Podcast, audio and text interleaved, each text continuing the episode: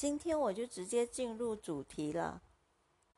我刚刚看完第七和第八集的《单身级地狱》了，终于完结了。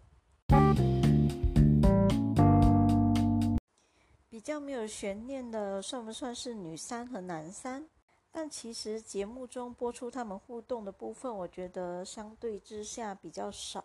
反而我常常看到女三就好像饰演其他女嘉宾的听众，每次好像有什么问题都会都会跟他说，跟他倾诉，感觉他跟每个女嘉宾都混得蛮好的。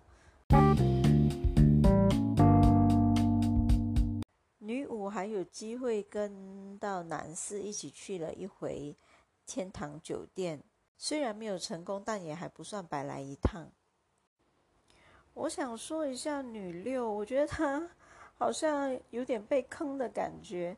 最后两集的剪辑，十个画面有九个画面都是一脸不悦的表情，而且我觉得只要他不笑，看起来就是一脸不爽的样子。再加上他后来才加入，感觉也没有什么优势。有一点很佩服女六的地方是。大家晚上一起出来喝酒的时候，他很直接的就说出他对男二有好感，他喜欢男二。女二整个人看起来就像是一个有爱情滋润的人，跟前几期真的是有差别。女二和男五也算是没有什么悬念了，毕竟在第三次去天堂岛约会的时候，都已经躺在一起了。看吧，连主持人都说了，如果在这种情况下还选择别人的话，就真的是不应该了。女二和男五一起睡的时候，主持人的反应真的是笑死我。男五从天堂岛约会回来，不是有跟其他的男出演者分享说，他前一天晚上跟女主睡在同一张床上了。我想说，男五你应该很骄傲吧，你赢了。就只有你跟女嘉宾睡在同一张床上。男五到最后在天堂酒店土味情话都出来了。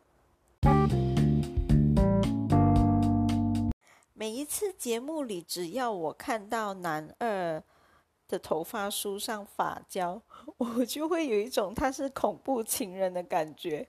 我不知道为什么，当然这可能只是我的错觉。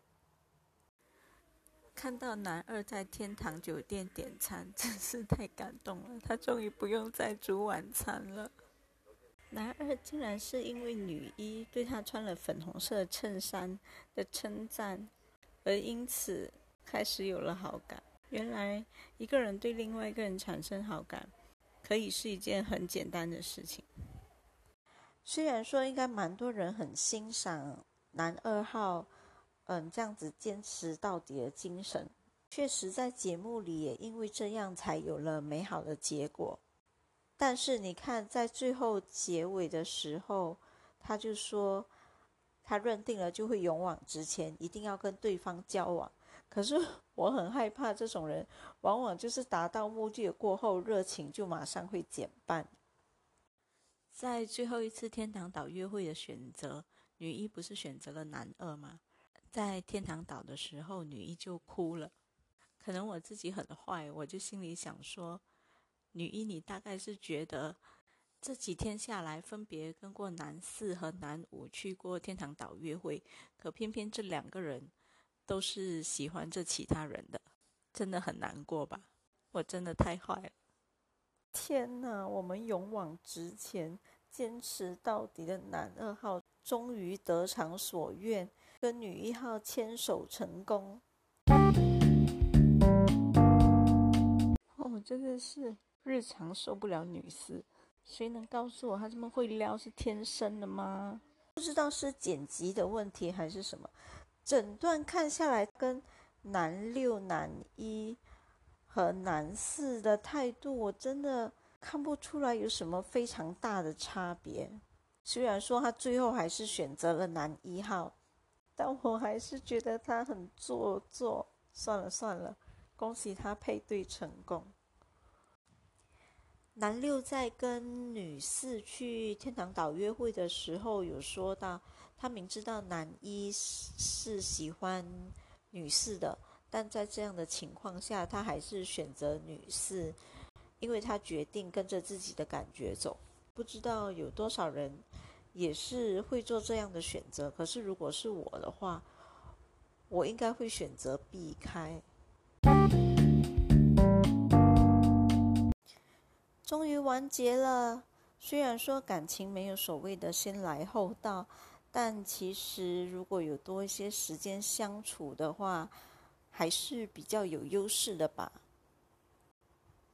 谢谢大家听我聊，拜拜。